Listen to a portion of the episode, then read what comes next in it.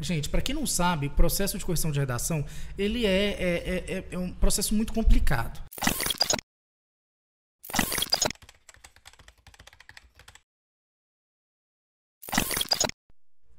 Bom dia! Mais uma terça-feira e é claro que você vai encontrar a gente sentado nessa mesa, porque começa agora mais um chá de redação. Eu sou Rayane Oliveira, tutora pedagógica do quadro, e eu tô aqui com o Bernardo Henriques, supervisor de monitoria aqui no quadro, e com a gente a gente tem nosso convidado de sempre, né? Nossa, nossa, nossa, sempre, nossa mesma praça, mesmo ponto, né? tipo, né? Sou eu, Baltazar, coordenador aqui do núcleo de redação, tutor pedagógico, professor, monitor de inglês, entre outras cositas mas é o encontro da mesma praça e que todo mundo adora, né? Porque vai ser faz sempre a mesma manhã muito melhor. E Sim. Como a gente começa relembrando do passado, fala um pouquinho, Balt, como que foi o último chá de redação da última ah, terça? Legal. Então, a semana passada, você estava aqui, não estava também? Tava. Tava. A gente falou, a gente discutiu sobre é, o, um tipo de repertório muito específico, né? Que é o repertório filosófico. Falamos sobre pensadores, falamos onde colocar, né? Qual momento do texto colocar esse, esses pensamentos filosóficos. Quais são, né? Referências aí é, mais canônicos, né, no sentido de realmente clássicos, pensamentos filosóficos mais clássicos. Você também deu dica, né, Rai, de pessoas novas que que estão não vivas, né, mas quase vivas, que, que morreram há pouco tempo aí, que que, traz, que trazem pensamentos filosóficos de uma maneira mais recente, mais atual, pensando na sociedade mesmo moderna, né? E a gente falou disso tudo, sobre como isso é importante também num critério de avaliação, né, para qualquer banca. Falamos quais são os vestibulares que esse tipo de, de repertório cai melhor. Falamos também outros que, que às vezes poderiam utilizar de outros tipos de repertório, mas que também é adequado utilizar e é legal. Falamos também de uma possibilidade de utilizar isso em vários outros gêneros textuais, né? não só na redação. E a importância que é também esse pensamento filosófico, gente, você que está aí ouvindo aí do outro lado, é, a importância que é esse pensamento filosófico para a sua vida também, além da redação. Lembrando que a redação é um espelho né, daquilo que você pensa, daquilo que você organiza, de qual é o seu ponto de vista, se você sabe o seu papel na sociedade. Né? Então, ter um pensamento filosófico, é, estudar essas disciplinas, não só filosofia, mas como sociologia, também é claro, né, história, todas as ciências humanas mesmo, é, o quanto que isso é importante para a sua vida individual, para a sua vida coletiva, para o seu estudo e, é claro, isso também desemboca na redação. Né? Então a gente falou sobre tudo isso na semana passada, discutimos sobre mobilidade urbana. Sim, o Bora Discutir isso. da semana passada foi sobre mobilidade urbana, que foi super bacana, né? A gente falou foi. sobre a questão da logística, né? O que, que é a, a mobilidade como uma estrutura e depois como que, que é a mobilidade como espaço público, né? Que envolve a cidadania. E a gente também trouxe vários repertórios para utilizar sobre mobilidade urbana, né, Balt? Foi, a gente trouxe repertório, a gente discutiu sobre legislação, a gente discutiu sobre pensamento, né? É, ou seja, não só é, existencial, físico mesmo, da dificuldade que é, mas o que está por trás, né, da, da filosofia que está por trás de bloquear alguém, de alguém não ter acesso a algo. A gente trouxe repertórios ligados à mobilidade urbana, uhum. trouxemos um documentário, você trouxe. A psicologia do trânsito foi legal. Isso, trouxe isso. O Bernardo também falou sobre a, as questões do de, de trânsito não ligado somente é, ao, ao, carro. Diminuir distâncias, né? Isso, exatamente. A gente trouxe um, uma discussão bem legal que acho que que é bem possível dos alunos voltarem, né, gente? Caso vocês tenham perdido o podcast da semana passada, foi muito interessante. Lá tem bastante repertório, bastante pensamento é, para vocês utilizarem na sua redação e também, é claro, para crescer o mundo, né? E também indiquei, né, um, um filme no final, que, que, no chá de redação, que sempre tem, indiquei Harry Potter, que, que, que eu acho que todo mundo conhece, mas que é muito legal aí de vocês perceberem como problematizar em cima de algo que é visto às vezes como tão infantil, como tão juvenil, né? Um algo tão clichê, ficção, né? banal, né? é uma ficção leve, né, do universo realmente infanto-juvenil, mas que cresceu e aborda toda uma geração e é possível problematizar sobre diversos casos, porque são muitos filmes também, né? É, você indicou assistir Harry Potter com um olhar mais crítico, mais atento a algumas é, questões que eles abordam no filme, né? É, você lembra de algumas questões? A, a, lembro, claro, a gente pode falar de sistema carcerário, Isso. a gente pode falar sobre, é, enfim, educação, né? Quando se pensa no modelo ideal que é Hogwarts. A, é, só citando assim, algumas para pessoa que for assistir o filme, né? Indicado, é. já assisti mais ou menos com esse olhar mais. Exatamente. Lembrando, gente, que pode dar uma olhada aí, o vídeo tá aí, já está disponível, imagino eu, que vocês podem já olhar e ter essa, essa essa conversa deliciosa completa para vocês, tá bom? E mandem suas dúvidas, gente. Hoje eu não sei qual é o tema ainda, mas tem que, vocês podem mandar e conversar com a gente. Já já eles vão ligar o monitor aqui, porque eu não posso saber o tema, né? Mas quando eu já quando a Raime contar o tema, já vão subir aqui o monitor e a gente vai conseguir ver é, quais são as dúvidas de vocês aí. Opa! Então, a gente começa mais um chá de redação, né? Com a nossa primeira parte, que vai falar mais sobre a estrutura textual, né? Nós vamos discutir aqui um tema mais conectado para vocês fazerem propriamente a redação e lidarem com a nota, né? No, nesse momento. E aí, já que nós vamos falar de lidar com a nota, o que, que eu trouxe? Olha, Ai, meu Deus. Hoje Baltazar vai falar sobre o Enem 2019. e esse foi um outro pedido muito bacana que a gente recebeu, tá? Porque ela falou assim que a gente teria que colocar ele numa posição delicada, porque ela achava que ela, ele sabia o tema. Eu falei, então vou pegar um tema bem atual. O tema de hoje é Saiu a nota da redação, Balt, e agora? E agora? Uai, gente, é isso. Tá todo mundo sabendo. tá, tá, mas saiu. Como é estão é os alunos que você está tutoriando, os alunos né, que você tem contato nessa etapa e principalmente ligado à redação, né? Que faz muita diferença. Certo. Ó, oh, então, gente, é um momento muito delicado mesmo, porque a gente está no meio de uma grande problemática que está acontecendo aí, mais uma vez, mais um ano. Todo ano a gente tem algum problema com a banca, com o processo seletivo com a gráfica, é algo que já está cansativo e previsível. Então é algo que já está caindo realmente no cansaço, né? Tipo assim, os alunos e nós que trabalhamos com isso todo ano, a gente percebe o quanto é chato a gente já esperar por algum tipo de erro e esse erro realmente vir de um jeito diferente. Surpreendendo, é, né? Todo, todo, e cada vez pior.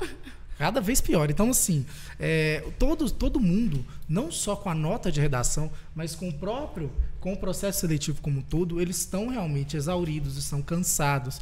Percebe-se que há uma falha de comunicação aí entre o INEP com o ministro, com, aliás, o presidente do INEP, né, o ministro, com as pessoas que estão né, é, fazendo a prova e querendo informações. Há também, é claro, é, uma cobertura muito grande da mídia, mas essa cobertura por por, por, por, diferentes fontes né, que acontecem, diferentes números, né, que cada vez aparece um número diferente, 1%, 6 mil, 20 mil, isso aí vai, vai realmente gerando muita ansiedade no aluno. Essa instabilidade, essa incerteza, né? De, é, de não porque... saber o que esperar, se aconteceu, aconteceu comigo esse erro, não aconteceu, o que, que eu faço agora? É, exatamente. É. Tinha gente falando que acertou, sei lá, 40 de 45 questões e tinha tirado 300, né?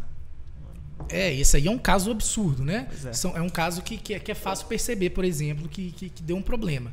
Uma pessoa que tira, acerta, erra cinco questões de 45. Pois é, tirar 300 alguma coisa é. não faz sentido nenhum. Exatamente. Mas aí, aí a, a pessoa pensa, se teve um erro grotesco desse, às vezes teve uns erros menores né? Exatamente. E o problema da redação, Balt, é que os alunos ainda não tiveram acesso ao espelho, certo? Eles só puderam ver a nota da redação. Então, além de tudo, tem esse problema de confiar, né? Que se falhou uma, uma correção que é mecanizada, como não como confiar na, na correção manual que é feita na redação, né? É, eu acho interessante, antes de eu entrar nesse ponto aí da, da correção da redação, é muito bom mesmo, eu, quero comentar sobre isso é a gente falar realmente desse, dessa instabilidade, porque a partir do momento que sofre em uma disciplina, em um conteúdo desse nível, as pessoas realmente ficam: será que a minha nota realmente foi foi tá coerente? Será? E tem muita gente que tem medo de mandar a revisão e a nota cair também. É. A gente, eu tive, por exemplo, alguns alunos que tiveram esse receio. Então tá, tá, tá realmente uma situação assim de pega para capar mesmo. A galera tá sem saber o que fazer, como fazer, se vai adiantar, se não vai adiantar. Casos extremos como esse que você falou, Bernardo, da pessoa tirar 300 e acertar 40 questões, aí fica fácil, mais fácil do é. aluno mandar. Agora, e quem não sabe? Por exemplo, é, teve gente que errou oito questões e tirou 600. É, aí às vezes você não sabe se é o TRI de verdade que fez isso com sua nota ou se foi um erro mesmo, né? é. né? Um erro e tanta informação mesmo. falsa na internet, né? A gente encontrou aí, só nesses dois dias de puro pânico, pessoas especializadas em redação, mas também é, né, especializadas no Enem como geral, tentando arrumar soluções precárias, né? Juntar as notas, criar tabelas para que o aluno pudesse comparar, sendo que tudo isso é especulatório, tudo isso aumenta ainda mais a incerteza do aluno, porque não são dados que ele pode confirmar, né, Balt? Isso, é, isso é é importante da gente falar. Por exemplo, você falou, ah, mas a correção da, do gabarito é automatizada e a correção da redação não é.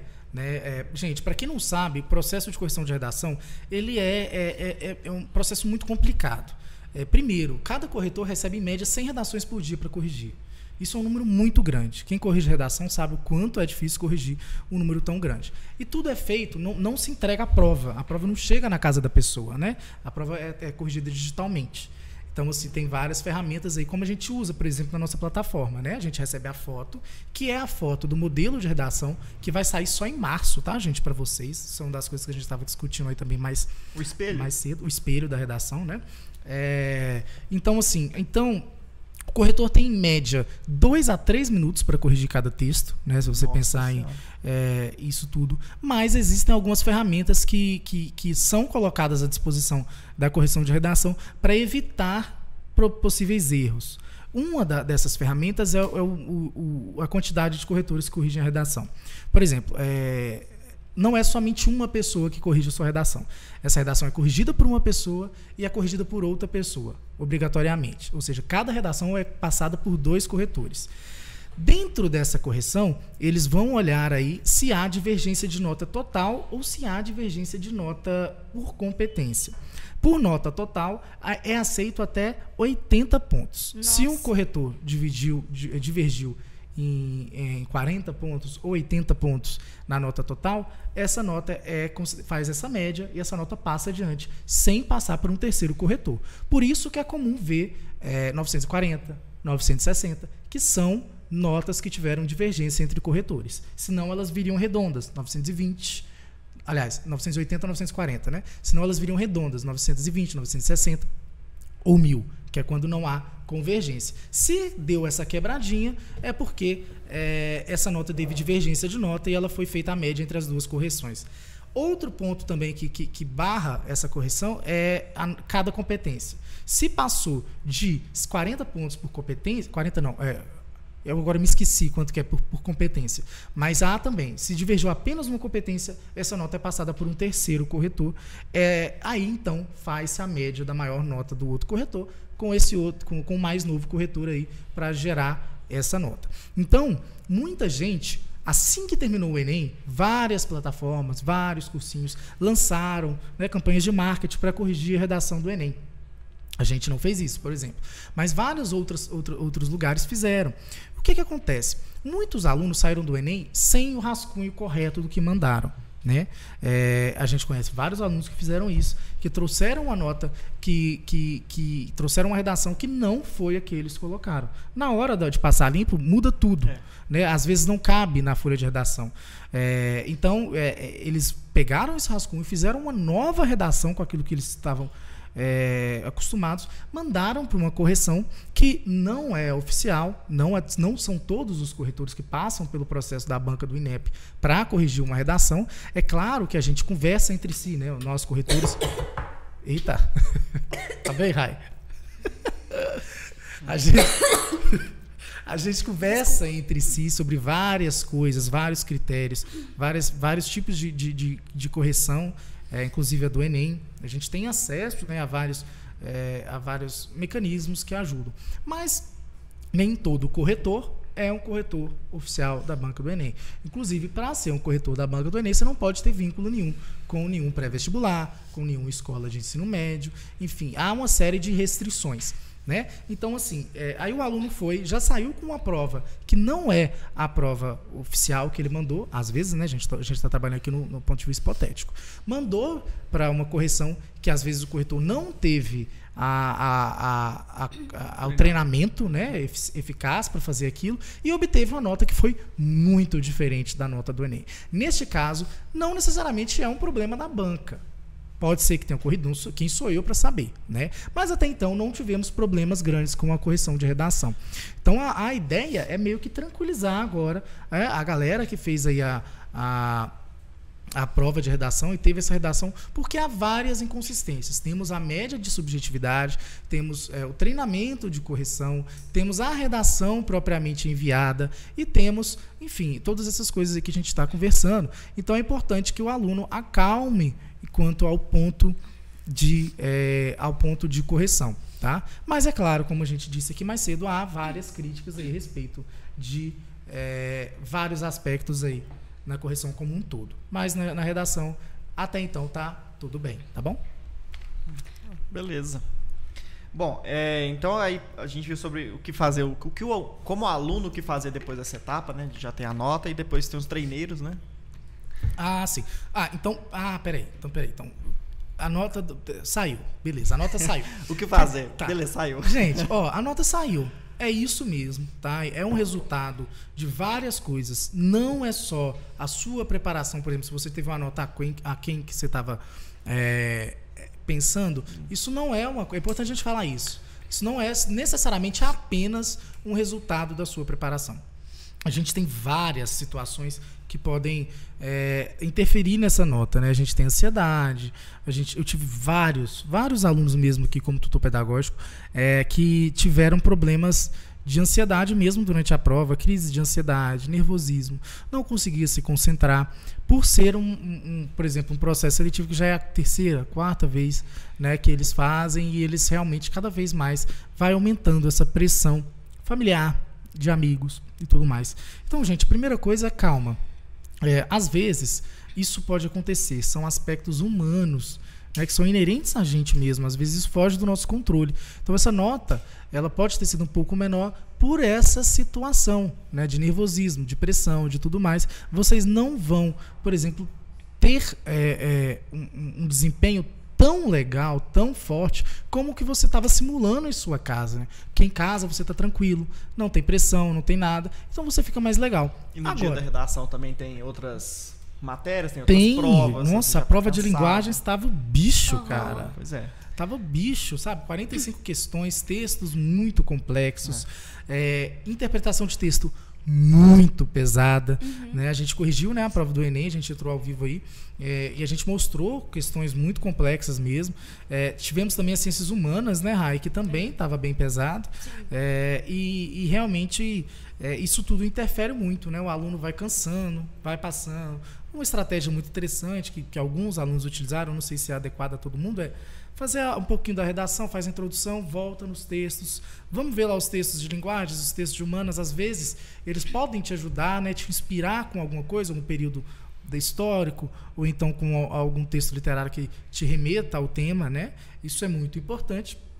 É, e, e é isso, gente. É, é claro Pode ser que você não tenha treinado redação, pode ser que você não tenha dado o devido valor. Então, se você não tiver feito isso, vamos pensar agora esse ano, como que vai ser agora adiante? Como que você vai fazer? Né? É, como que a gente, por exemplo, é, é pode começar a estudar redação? Né? Isso tudo são coisas que vocês têm que começar agora a, a, a, a colocar no papel.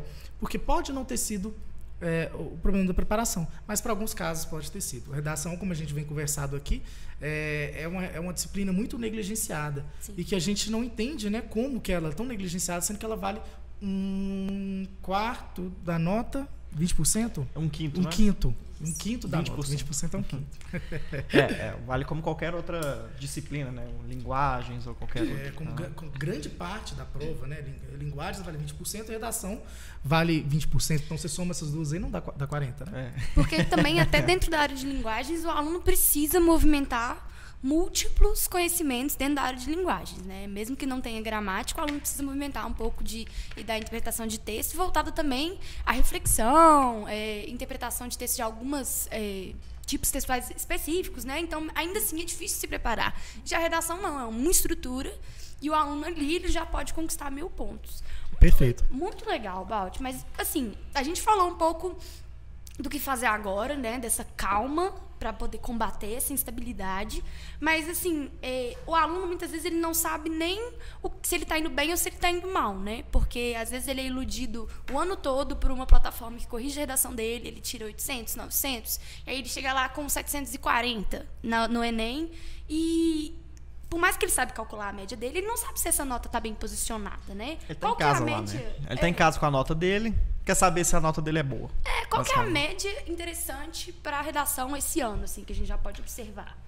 Ah, entendi. Tá, pera. Mas aí eu, eu quero só passar por, por isso que você falou que é muito importante, né, da, da enganação.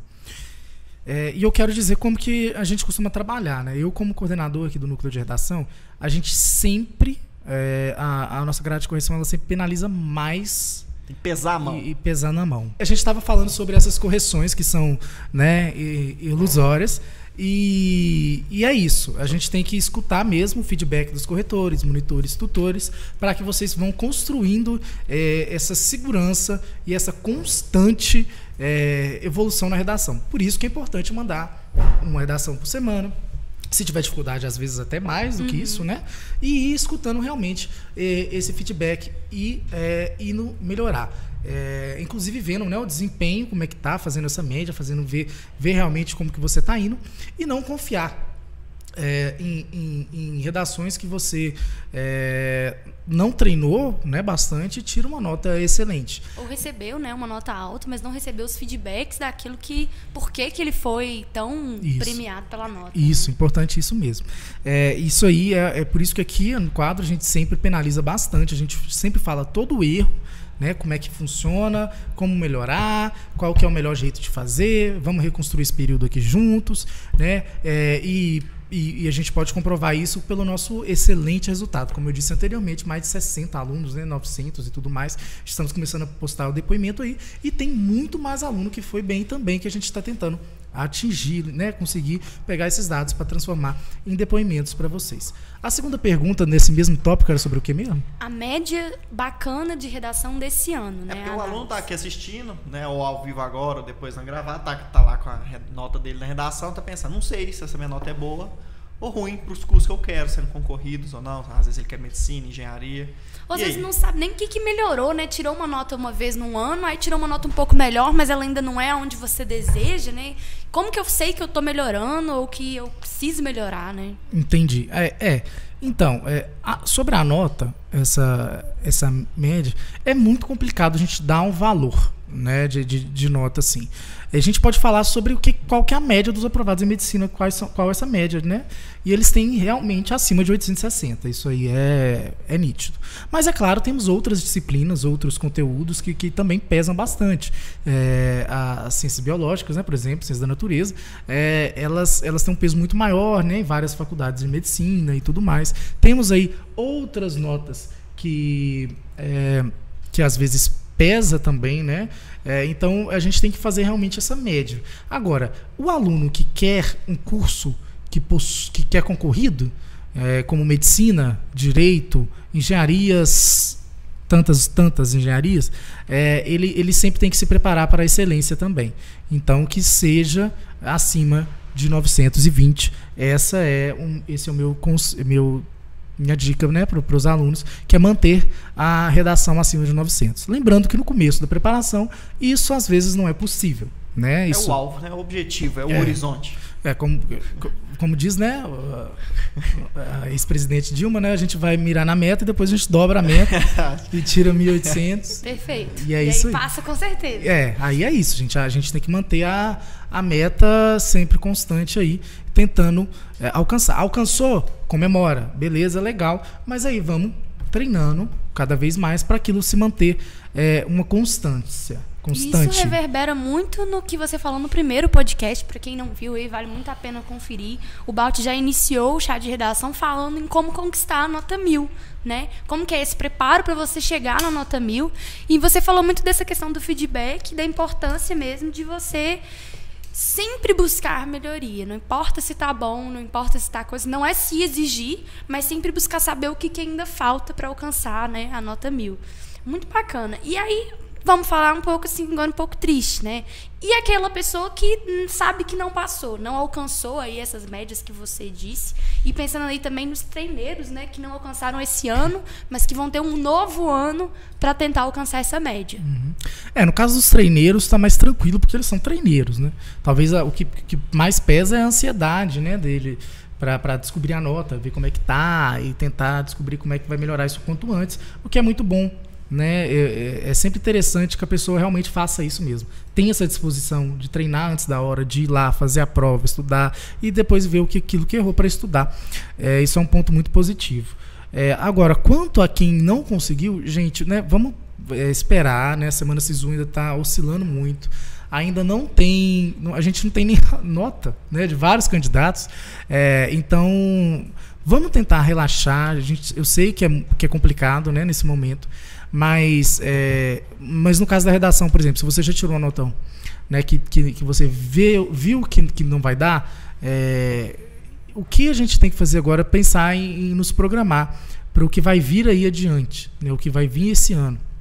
Tornar a redação, por exemplo, um foco né, é, vale 20%, então você tirou uma nota ruim, então você tem que estudar, tem que colocar. Fazer aí um horário de estudos, né, colocando, porque geralmente, né, a gente que é tutor, a gente vê muito isso, os alunos colocam a redação lá no domingo, uma hora no domingo e não sei o quê. Uhum. Não. A redação ela tem que ser colocada em, em horário de destaque, né, mais de uma vez na semana, se você tiver dificuldade. Uhum. E, e porque você tem que treinar uma série de coisas. Você tem que assistir a aula, né? Ou seja, você vai lá, assiste a aula, isso já vai te consumir pelo menos aí uma hora, 50 minutos. Depois você tem que fazer uma redação, que no começo pode demorar até duas horas, se o aluno não tiver acostumado, né? Uhum. E depois você ainda vai pegar essa redação corrigida em menos de 24 horas uhum. e vai estudar ainda em cima dela. Então, uma redação vai no começo umas três horas. É, e o aluno reduz isso ao tempo de produção textual, né? Redação Somente, é sinônimo é. de produção textual. Não, gente. A gente, por exemplo, a gente tem aulas ao vivo, a gente tem aulas gravadas, a gente tem monitoria, a gente tem um feedback dos corretores, a gente tem um auxílio dos tutores. Eu, como coordenador, estou aberto né, a todo mundo a, a tentar discutir. A gente tem aí e-book, temos posts, vídeos, a gente tem esse podcast semanal para falar sobre redação, a gente tem vários conteúdos ligados a a, a, redação, as linguagens, mas também a outras disciplinas aqui no quadro, né? É, lá no meu perfil também, Balt Educa, a gente também tem, é, eu tenho vários é, conteúdos gratuitos de qualidade disponíveis para vocês. Então, assim, a redação demanda muito mais do que uma hora depois do almoço do domingo, tá? Então, é, é você que tirou essa nota ruim, ponha na cabeça que a gente vai precisar, por exemplo, ir adiante nisso aí e, e, e realmente colocar a redação num papel de destaque. E, aí, se a pessoa fez a prova, ela quer a, quer a redação dela corrigida, só que ela não tem o rascunho. O que, que você sugere que a pessoa faça? Não você... tem o rascunho? É. Ah, tem que esperar pelo espelho né, da redação. Vai sair só março, em, né? em, março. É. É, tendo esse espelho aí na mão, a gente já consegue dar uma, uma, uma, uma previsão né, de, de realmente se está direitinho, né? Se, se precisa de recurso. Eu acho que o recurso não é nem um pouco complicado, né? Uhum. É, é uma prova que, que ela realmente é bem fechada para esse tipo de coisa. Um, uma dessas características é. O SISU fechou também. É, o SISU fechou, é, a pessoa já está na faculdade. Corre, mas é. se você não for aprovado, não meio que adianta, né? É. Mas ao mesmo tempo, eu, como tutor, eu já acompanhei casos de recurso. Quando eu cheguei, eu, eu dei procedimento em muitos casos, não da redação, mas em outras questões, né? tanto no SISU quanto da prova propriamente dita. E esse recurso, se você insiste, realmente você consegue uma posição. A questão é que é muito burocrático, então você tem que ter o apoio de informação por isso que eu acho que a tutoria nesse momento é muito importante, entre outros, né? Mas que também não dá para deixar de buscar, né? Se você perceber uma inconsistência, você não vai ficar de braços cruzados, né, Balt? É, exatamente. É, tem que entrar. Se você se sentiu lesado ou lesada por qualquer tipo de correção, você, você tem total direito de ajuizar uma ação, é, é, não só pedir recurso, mas como ajuizar uma ação. Isso aí não tem custo nenhum. É, eu já vi vários professores aí indicando que alunos que foram lesados que entrem com é, realmente um, uma ação judicial e tudo mais. Aí varia de cada um e até que ponto se sentiu lesado ou não, tá? É, mas assim, é realmente cabe recurso para a redação, só que é realmente um processo mais fechado, mais complicado, mais restrito no caso dessa banca em específico, porque já vai estar tá, é, quando sai o espelho, as faculdades já estão em plena atividade e as pessoas já estão nas suas cadeiritas, né? Uhum. E a gente falou de, de pessoas que se sentem né, incomodadas com a nota, mas e se a correção não está correta? Eu estou chateada porque eu também não alcancei isso. Né, a, a, média que eu preciso para ser aprovado do meu curso. E muita gente nesse momento pensa em desistir, né, Balt? Porque tem gente que está trabalhando há mais de um ano aí para conquistar essa aprovação, que realmente teve melhora significativa na área de redação, mas ainda assim não alcançou o, o resultado desejado. O que, que você fala para esses alunos? É, gente, então, é, a gente tem que pensar no que, que move a gente. É, o que, que te move a sentar numa cadeira e ficar 8, 10 horas, 6 horas? O que, que te faz sair do seu trabalho, chegar em casa, estudar até 10, 11 horas da noite? é, abrir mão de atividades de lazer, abrir mão em tempos com tempo de família, abrir mão com tempo de amigo. Porque tempo é uma preciosidade muito grande na vida da gente. Eu, eu hoje, tudo que eu puder economizar tempo, eu economizo. Né? Então, para eu abrir mão, por exemplo, estou estudando francês, é uma coisa que eu quero muito. Né? Então, assim, é, é, eu abro mão aí de um, de um tempo aí do, da minha semana para estudar, é, mas pensando que é, se fosse outra coisa eu não abriria mão. Uhum. Então, o quanto você quer medicina? O quanto você quer medicina mesmo? Quanto você quer engenharia? O quanto você quer direito? O quanto você quer é, conseguir passar na universidade? É, isso é importante porque o curso ele, ele, ele é, ele não é a etapa final do processo. Muitos alunos pensam que a aprovação é a etapa final do processo. E não é. Não é. Eu mesmo, a minha primeira faculdade que eu passei foi direito.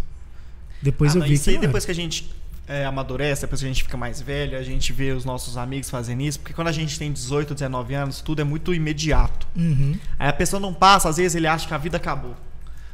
É, isso não, não, tem, não existe essa necessidade de entrar na faculdade com 18, 19 anos, você nem sabe o que, que você quer. Uhum. Não, não, precisa desesperar, não. É, é, isso, isso aí realmente é verdade. Eu, eu, não sabia, por exemplo, e a gente, como a gente foca né, nesse, nessa atividade principal, que é passar na universidade, a gente não percebe que às vezes é, essa não é a etapa final, ela não. é só a inicial.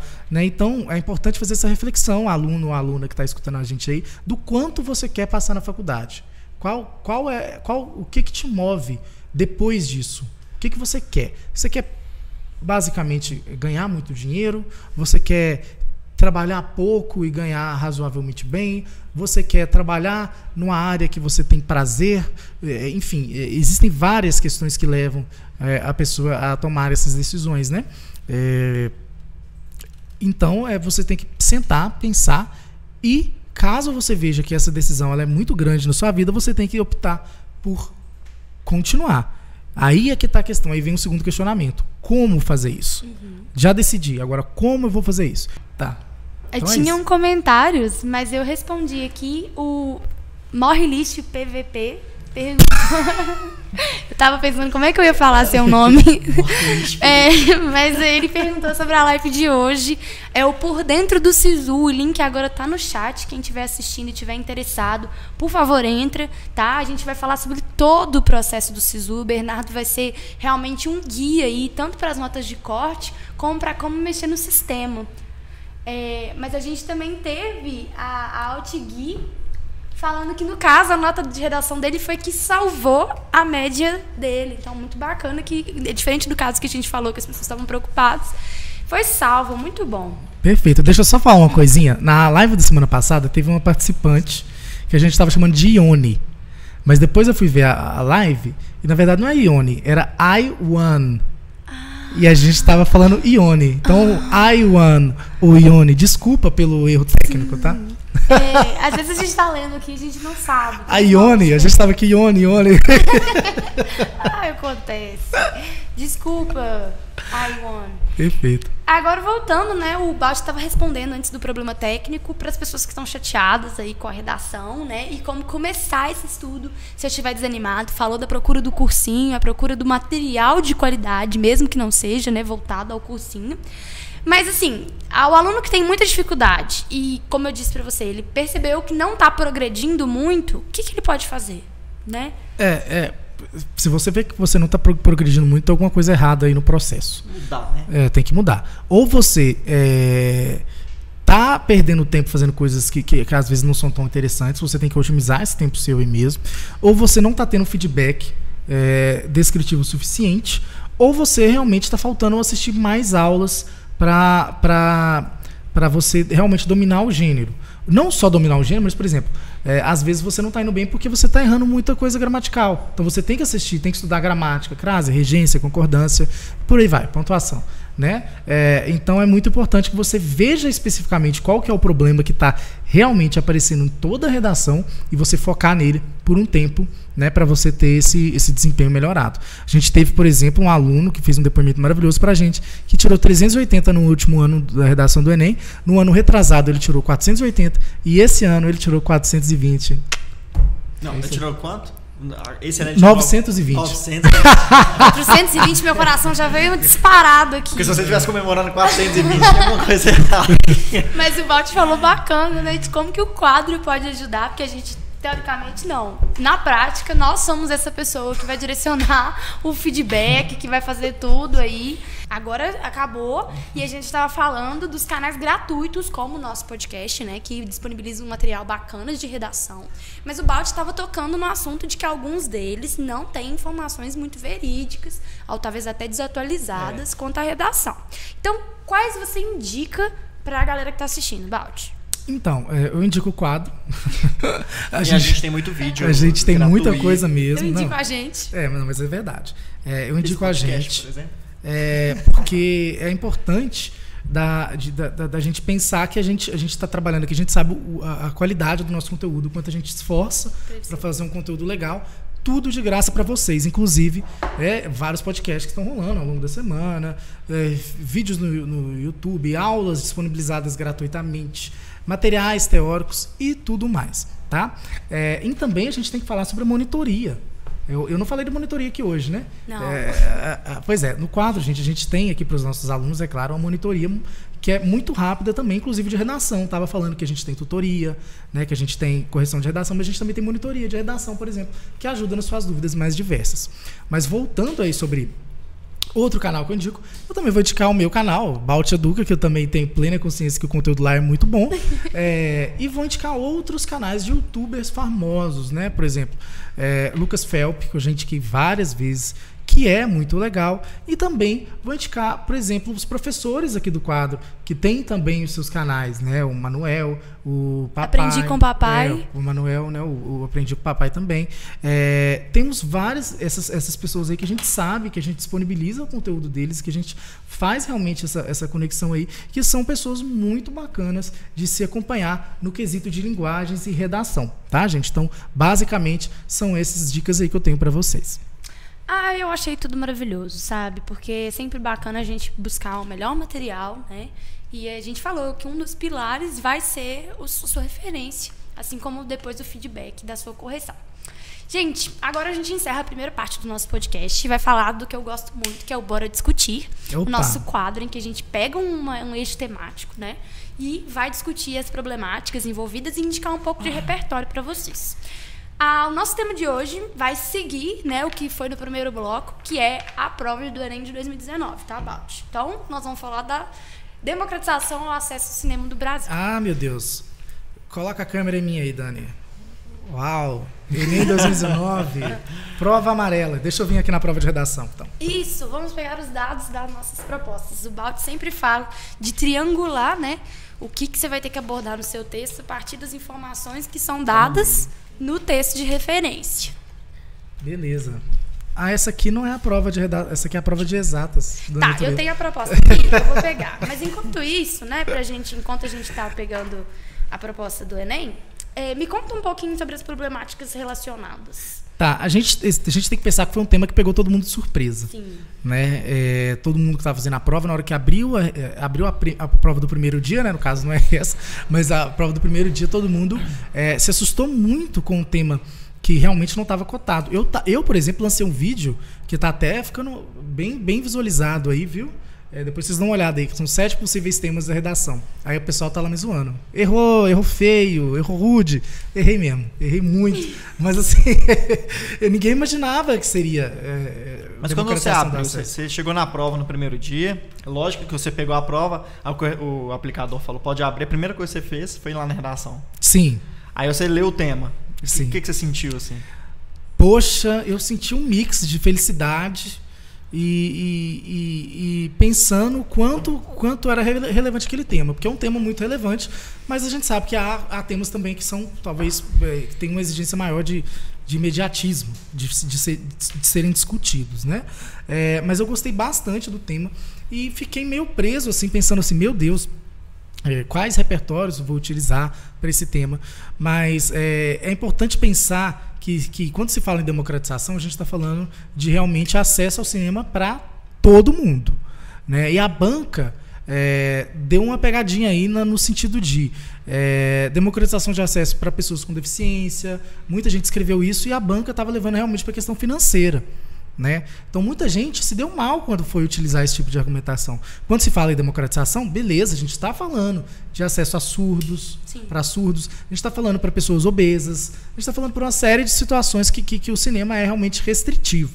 É, mas é, é, aí a, a, os, a chave estava nos textos propostos. É, o texto 1 um da coletânea é do teórico de cinema Jean-Claude Bernard. É, Jean-Claude Bernard. Jean-Claude Bernard. Ele está fazendo é, francês, ele falou, né? Apresenta uma abordagem histórica e remonta às origens do cinema no final do século XIX, que é muito bacana para quem pudesse usar como referência histórica Isso, né, total. sobre o cinema. Já o texto 2 da coletânea. E é só importante ressaltar claro. que esse, esse texto, esse, esse, esse, cineasta aí, foi um dos grandes nomes do cinema do, do planeta Terra. Ele tem o filme A Viagem para a Lua, né? Que é, é, que, que é um dos marcos aí de, de, de, de, cinematográficos mesmo. É um filme muito bonito, viu, gente? Eu aconselho muito a ver também, tá? E aí, o texto 2 vai falar sobre a, é, a socióloga Cristiane Freitas Gutenfrend, que baseia-se na definição do cinema para o filósofo francês Edgar Morin. Para Morin, o cinema funciona como uma forma de registro e ressignificação da experiência. Né? Então, o texto já traz uma reflexão sobre o que é o cinema e seu uso dentro da sociedade, né, Bal? Isso, exatamente. Está falando sobre a importância, né? A importância social, né? Desse cinema aí para a sociedade mesmo.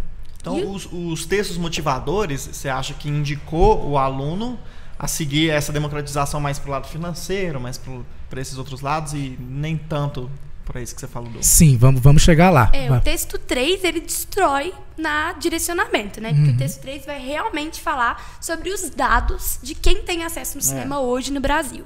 E aí, a partir disso, né, quando o aluno percebe que 88% dos telespectadores brasileiros assistem filmes na TV, mas que apenas 19% vão ao cinema, né, ou vão para assistir esses filmes.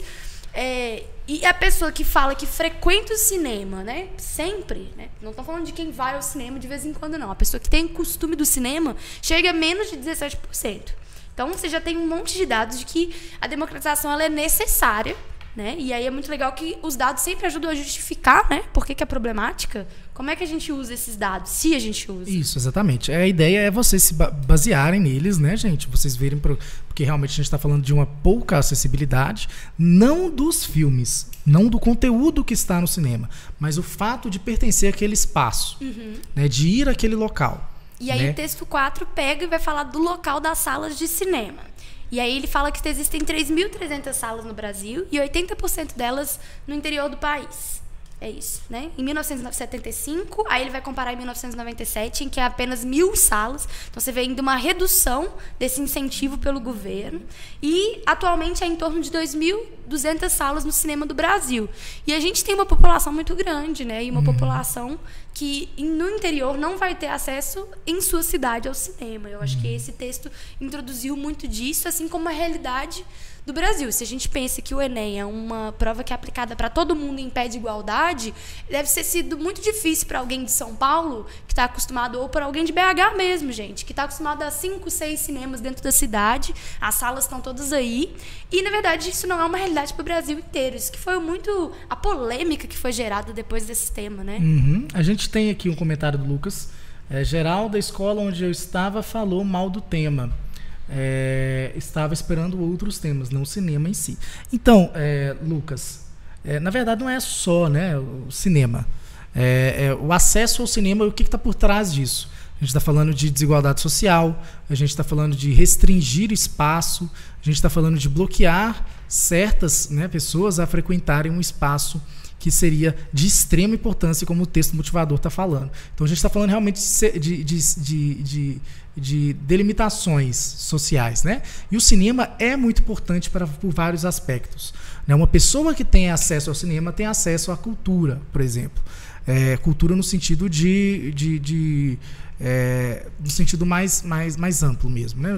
aliás, no sentido mais estrito, que é realmente você adquirir é, um, um, conhecimento que vai te diferenciar de outras pessoas e, e por essa situação você tem acesso a, a, a, uma ascensão social, por exemplo. O cinema é um desses mecanismos. Uhum. Então a gente está falando de um assunto muito, muito, muito, muito importante, tá bom? E foi engraçado porque a prova de ciências humanas toda foi bem voltada para a desigualdade social. A gente teve essa como a maior problemática, né? Antes a gente tinha visto outras questões, por exemplo, a, o problema eh, mais vinculado mesmo a conflitos sociais e não terminantemente direcionado para a desigualdade. Isso foi comum na prova de ciências humanas, foi para a prova de linguagens nos textos e vai ser abordado. Né? Ninguém esperava que a prova fosse falar de cultura e aí ela tocou justamente nesse ponto. Uhum. E aí uhum. vale a pena falar, por exemplo, o Lucas depois até comentou que ele quase ele é do interior, aqui de Minas mesmo, e mas é que ele quase não tem acesso ao cinema. E aí faz a gente pensar que também muitas vezes a gente não sente falta dessa sala por aquilo que você falou, que é o acesso pela internet uhum. desse conteúdo. Então você continua inserido, a sua visão de mundo continua ampliada, mas sem a experiência da sala de cinema, né? É muito interessante quando a gente vê a Ancine fazendo campanhas, ela não está só falando da, dessa questão do acesso a uma é, um, um conteúdo cinematográfico, mas a experiência coletiva de assistir um filme, de você ter uma experiência completa, a tela, o conforto, né? Porque uhum. muitas coisas às vezes você não vai ter nunca em casa. É, e é importante pensar também na questão do, do, do, dos direitos é, autorais. Né? todas as pessoas que produzem filmes, eles, eles, eles arcam com um investimento e eles esperam uma retribuição. E na TV tudo bem, a TV paga esses direitos, mas é, quando você baixa um filme na, na, internet, legalmente você não dá esses direitos às pessoas. Né? Então é importante também a gente pensar nisso, não para a redação, para escrever isso na redação, mas pensar no ponto de vista que existem vários streams aí, que é legal de vocês adquirirem, ter acesso a vários filmes, e todos esses streams eles estão é, dando é, os devidos pagamentos a quem produziu aquele conteúdo. Uhum. A gente tem hoje o, o, sistema de streaming, principalmente depois da Netflix, né? Ele fez uma democratização. Tudo bem que a gente ainda tem o valor né? Mas ainda assim, comparado a um valor antigo, né, de um plano de internet ou uma TV a cabo, o plano é muito mais acessível, né? É um preço mensal que às vezes é uma ida ao cinema, né? É. E aí a pessoa substitui isso, facilita a democratização, mas não o cinema. Então, se eu falasse do Netflix e dessas, desses canais de streaming como uma forma de democratização, eu estava certo ou eu dei uma fugida da sala de cinema? Então, muita gente utilizou isso aí e, e, e e, se deu mal de algum jeito, né? É, é interessante pensar que poderia sim falar, problematizar a questão do, do, do streaming, poderia refletir sobre Netflix e tudo mais, mas tem que tomar muito cuidado para você não, não realmente inferir que é a, a restrição né, do, do, que a gente já estava discutindo mais cedo aqui. Então tem que tomar muito cuidado, mas várias pessoas utilizaram e se deram bem, dependendo do jeito que utilizaram. É, porque a impressão que a gente tem é que eles estão falando da experiência mesmo de ir ao cinema. E é uhum. é isso é. que eles estão querendo restringir. Mas muita gente também ficou preso, né, nesse aumento da produção cinematográfica, né?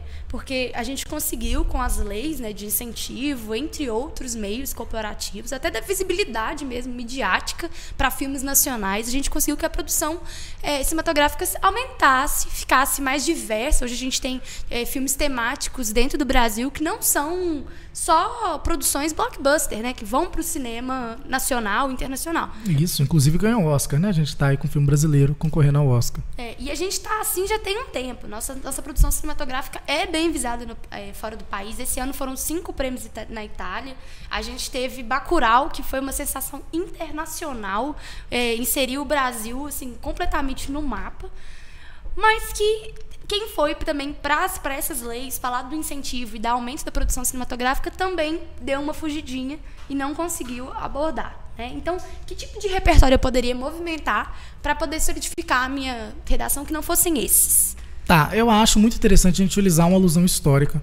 Eu, por exemplo, utilizei o colonialismo, falando sobre o modelo de colonialismo né, que, que, que o Brasil sofreu por parte dos holandeses, portugueses, espanhóis, blá, blá, é, e como isso afetou toda a, a, a, o nosso modelo social é, e, e, e, como isso afetou a, a desigualdade social mesmo né, para o nosso país.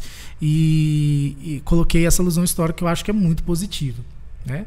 É, também é, acho interessante a gente comentar sobre a legislação. Né? É, o artigo 5 da Constituição ele fala especificamente que todo mundo tem direito a cultura e dentro de cultura, né, lazer e tudo mais, e isso é um direito do é um, é um direito da pessoa e um dever do Estado dar a ela. Né, também era um, um, negócio muito importante. E também eu utilizei um discurso da Viola Davis, que ela utilizou no Globo de Ouro, que foi muito legal, que ela falava sobre a importância do cinema na vida dela, como um mecanismo realmente de acessão social, né? mais especificamente a representatividade, a representatividade de atrizes e atores negros é, nos filmes deu força para ela ascender socialmente, ou seja, ela procurar se formar atriz e, e, escolher essa profissão como mecanismo mesmo de, de, de, ascensão.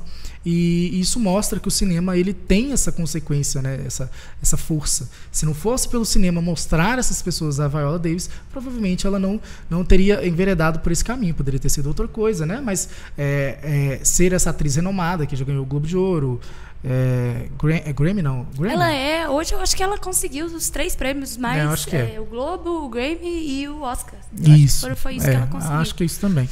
então é, foi um desses casos que eu utilizei também. Muito legal. Eu, inclusive, quero voltar ali nos comentários, gente, rapidinho, porque a gente tem um aluno nosso na live, o nome dele é Juan, e ele está estudando pelo quadro e tirou 900 na redação do Enem de 2019. Está agradecendo você, Balt, e toda a equipe do quadro aqui nos nossos comentários. Obrigado, assim, Juan. Ótimo, ótimo ver você se dando bem aí, tá? É, vou mandar para o alô para todos os corretores e monitores de redação é, e aceito também o elogio, tá bom? Claro que eu aceito elogio, isso mesmo. E foi muito legal também que a gente teve alunos que não foi, foram tão bem e estão aqui falando, né, que está se preparando desde dezembro, falando um pouco sobre a preparação deles. Gente, continuem mantendo essa preparação, peguem as dicas dos, do Balt. E se não é o fim da linha, né, quando ele falou do objetivo, vamos buscar para poder retomar a nossa força e correr atrás dessa nota maior, né, Balt? Perfeito. Ah, e agora que a gente está encerrando um pouco sobre a democratização do acesso, você falou um pouquinho dos repertórios né, que você utilizou. É, propostas de intervenção, Balt. Muita gente colocou a questão, por exemplo, do teatro, que não é muito popularizado no Brasil, e fizeram campanhas de popularização do teatro e da dança, para poder oferecer um preço menor, um preço social, né, para algumas peças que entram com incentivo do governo, e colocaram isso como uma solução né, para o cinema também. É, o que mais que a gente pode pensar para esse lado? Então, muita gente se deu mal por conta do, do Ministério da Cultura. Né, que eles, Eu avisei, gente. É, a gente falou muito sobre isso, que ele, que ele virou uma secretaria. Né? É, e muita gente também falou, muitos professores falaram que você citar o Ministério da Cultura não prejudicaria na sua redação. Mas eu acho, eu tenho, é, eu acredito que realmente tenha prejudicado sim tá? A redação, porque ele não é mais um ministério. Não. Ele está dentro de um ministério, mas como secretaria. E não é nem bom falar qual ministério que ele tá, tá, gente? Porque ele foi da cidadania para o turismo Exatamente. e agora ele se mantém, né? E a discussão é ínfima. Infelizmente, o, a cultura está num lugar ainda muito incerto e ameaçado no país. Então, por uhum. isso até que a democratização também está nesse local. Isso. E é bacana a gente trazer é importante a gente pensar nesse tema também, porque é, a gente percebe vários cortes aí na Ancine, né, que é o órgão que regulamenta a, a, essa parte do cinema, e a gente percebe o quanto que é importante é, essa discussão. É por isso que é importante vocês utilizarem Ancine, é, talvez o governo federal, escolas, enfim, utilizarem agentes que, que, que, que tornem mais acessível, lembrando que a gente já tem políticas públicas a respeito disso. A meia entrada, por uhum. exemplo, é, um, é, uma ótima forma de é, garantir esse acesso, mas é, também temos que problema é o suficiente. Uma das coisas que eu achei muito bacana e eu vi também como proposta é quem colocou os bancos que estão oferecendo, né? É, a partir dos pontos da contagem, você consegue tirar as meias, né? Que isso fosse uma coisa generalizada para todo tipo, né? De compra, em planos, para que você pudesse mesmo ter mais acesso gratuito a partir de outras taxas que o brasileiro está pagando, apesar dos pesares, né? É, isso é muito legal. Tem várias escolas também que levam os alunos a, a, ao cinema, né? Claro, tudo embutido aí dentro do o valor da mensalidade tudo mais, como forma também de garantir esse acesso e, e tornar aquilo algo da vida do aluno mesmo para sempre, né? Acho Bom. que a gente encerrou, né, Veio? É, também acho. Voltamos então nesse pequeno intervalo que a gente teve. É, e eu queria falar mais sobre isso, sobre o Bacurau, só para a gente finalizar mesmo a live, sobre essa importância da representatividade e da forma como faz crítica ao imperialismo americano. Também, é claro, há uma crítica à classe é, social é, elite, né, de uma, de uma, forma bem interessante também, pelo fato de, de, sempre julgar aquela comunidade como inferior. Isso é uma cena que eu gosto bastante, que fala que, que, que eles fantasiam um drone de OVNI, né, e, e, e, e a pessoa é, que, que, da comunidade lá fala que aquilo é um drone que eles estão tentando enganar, fingindo que era um OVNI no filme 60 e tudo mais. E é muito legal a gente perceber uh, as várias possibilidades desse tema, tá bom? Arrasou. A gente encerra por aqui, então, mais um chá de redação. Assistam os outros episódios, tá? Por e favor, a gente volta gente. semana que vem. É isso aí. Então é isso aí, galera. Obrigado por ficarem com a gente até aqui. Desculpa os problemas técnicos, mas é isso aí. Isso, gente. Beijo. Hoje tem por dentro do SISU, a nossa maratona aí do SISU, né? Hoje 15 horas. Nós vamos falar hoje sobre o sistema propriamente dito. Abriram as inscrições e o Bernardo vai fazer a inscrição ao vivo, gente. Então, não dá para perder. Beijo, gente.